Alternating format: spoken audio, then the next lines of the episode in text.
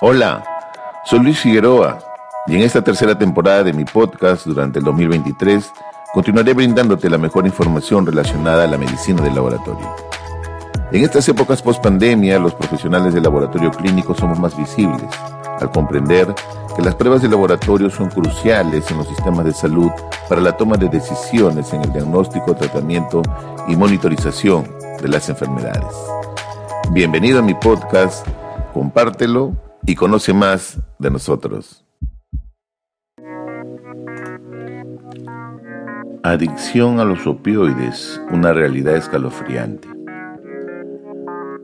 Manos sucias que se aferran a las agujas ensangrentadas, mujeres embarazadas que se inyectan, niños angelicales frente a sus padres desplomados después de sufrir una sobredosis.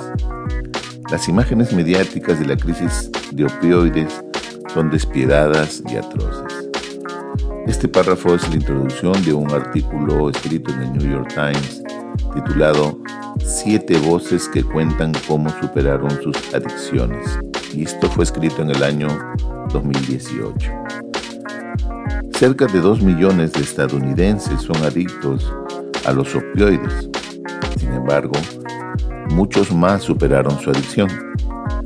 Un gran estudio eh, reveló que casi todas las personas que alguna vez cumplieron con los criterios de un trastorno de consumo de opioides alcanzaron la remisión en algún momento de su vida y la mitad de ellos se recuperaron en un periodo de cinco años en promedio. Hace algunas semanas tuve la oportunidad de ver una serie de ocho episodios en una plataforma de streaming titulado Dopesic.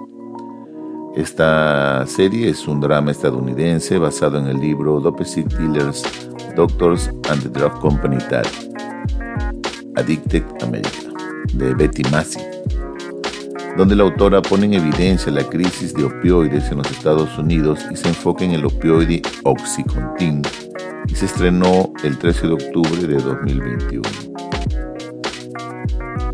Según informado por el Centro de Control de Enfermedades, o conocido como el CDC, más de 932 mil personas en los Estados Unidos han muerto desde el año 1999 por, sobredosis de drogas y casi el 75% de estas muertes por sobredosis de drogas en 2020 involucraron un opioide. Los opioides son sustancias que actúan en el sistema nervioso del cuerpo o en receptores específicos del cerebro para reducir la intensidad del dolor. Las muertes por sobredosis de opioides, incluidos los opioides recetados, la heroína y los opioides sintéticos como el fentanilo, se han multiplicado por más de 8 desde 1999. Las sobredosis de opioides mataron a casi 69 mil personas en 2020 y más de 82% de esas muertes involucraron a opioides sintéticos. Se documenta que esta crisis comenzó en 1996 con el Oxycontin, un analgésico opioide creado por Purdue Pharma, ganando miles de millones de dólares y se convirtió en la droga más vendida de la historia. Tras 10 años, con decenas de miles de fallecidos y cientos de demandas e investigaciones, la farmacéutica se declaró culpable de etiquetar de forma errónea el Oxycontin con la intención de defraudar o engañar. Sus estrategias de mercado hicieron que millones de estadounidenses cayeran en la adicción a los opioides recetados y cientos de miles terminaron con sobredosis y fallecimientos. La farmacéutica pagó una multa de 643 millones de dólares de sus ganancias y fue obligada por el gobierno a cambiar su comportamiento y a reformular su medicamento para que sea menos adictivo. A consecuencia de esto, fue cada vez más difícil conseguir opioides recetados en las calles. Eso dejó a millones de personas con adicciones severas sin un suministro para reemplazar y sin acceso a tratamiento.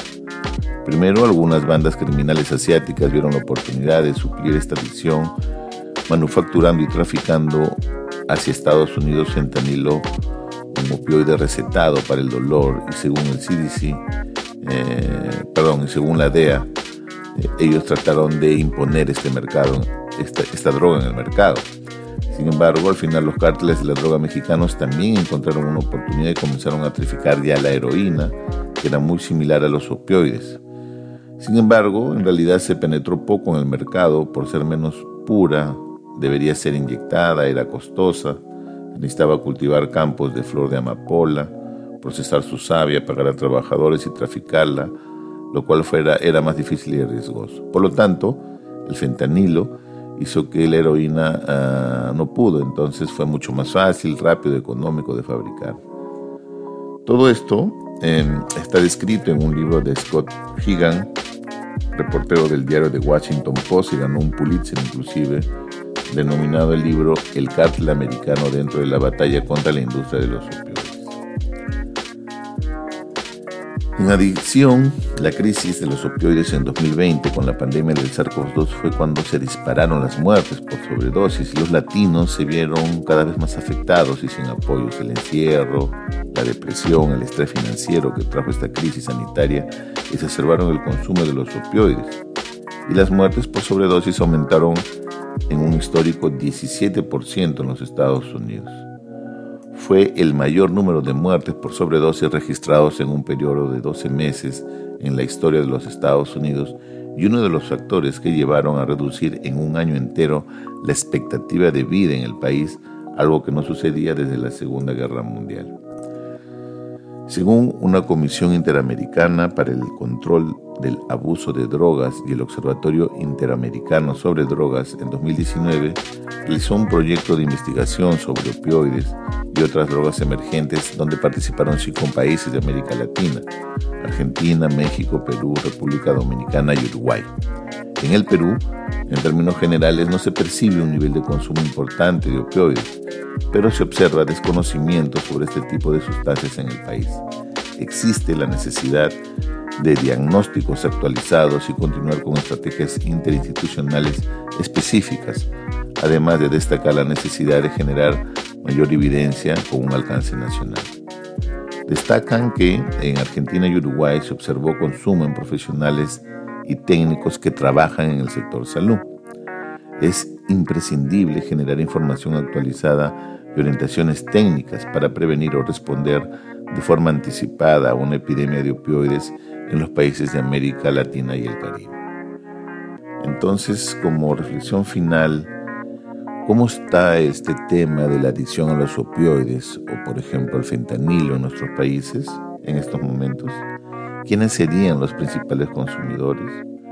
¿Cuáles serían las profesiones que están más expuestas a de repente consumir este tipo de medicamentos y generar adicción?